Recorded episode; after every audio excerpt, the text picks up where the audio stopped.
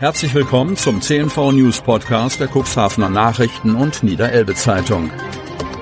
In einer täglichen Zusammenfassung erhalten Sie von Montag bis Samstag die wichtigsten Nachrichten in einem kompakten Format von sechs bis acht Minuten Länge. Am Mikrofon Dieter Bügel. Donnerstag, 25. Januar 2024. Sturmflut im Cuxland blieb aus. Cuxhaven. Heftiger Westwind bis Stärke 9 fegte über das Elbe-Weser-Gebiet und legte auch am Mittwoch den Helgolandverkehr lahm. Von einer Sturmflut blieb Cuxhaven allerdings verschont. Das Mittagshochwasser lief hier lediglich knapp ein Meter höher als normal auf, während die Berufsfeuerwehr Cuxhaven bis zum frühen Nachmittag keine sturmbedingten Einsätze zu verzeichnen hatte, mussten die Einsatzkräfte im restlichen Cuxland nach Angaben eines Sprechers der Regionalleitstelle Unterweser-Elbe bis 13 Uhr elfmal ausrücken. In allen Fällen seien umgestürzte Bäume der Hintergrund der Einsätze gewesen.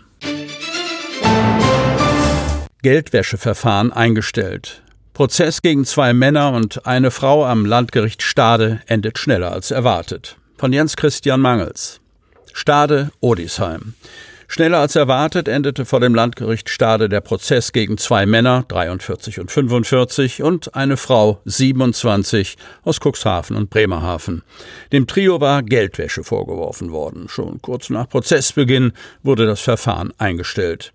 Die Staatsanwaltschaft warf den Angeklagten vor, mit Drogengeld ein Wohnhaus in Odisheim erworben und renoviert zu haben. Anschließend sei das Haus wieder verkauft und der Erlös anteilig unter den Angeklagten aufgeteilt worden.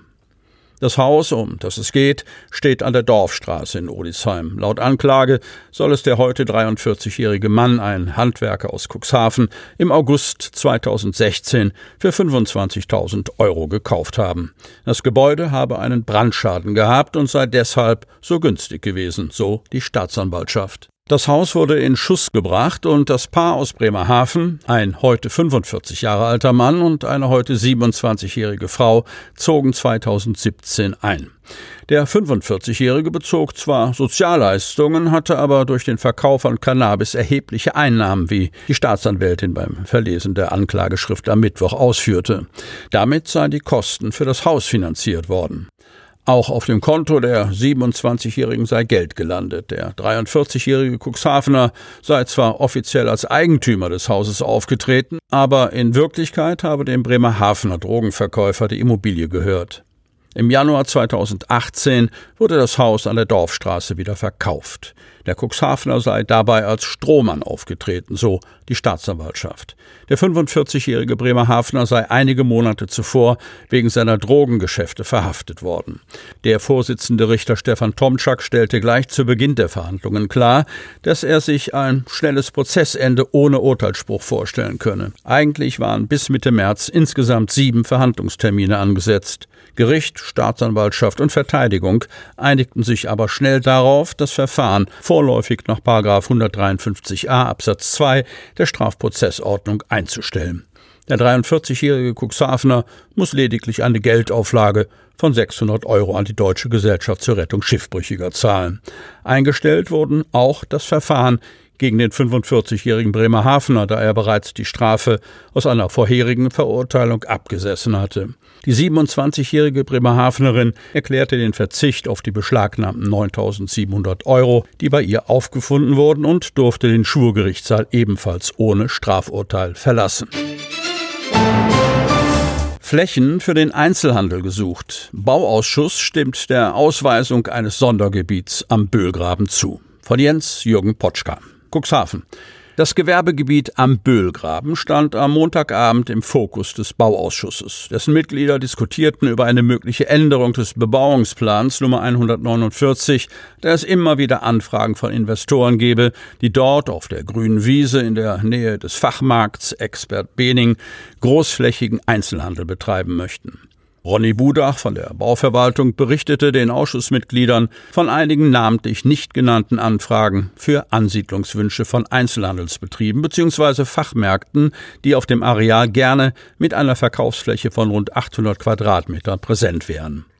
Nur solche Ansiedlungen gelten als großflächiger Einzelhandel, die in eigens eingerichteten Sondergebieten zulässig sind, führte Budach mit dem Hinweis darauf aus, dass es im Stadtgebiet keine entsprechenden Reserveflächen gebe.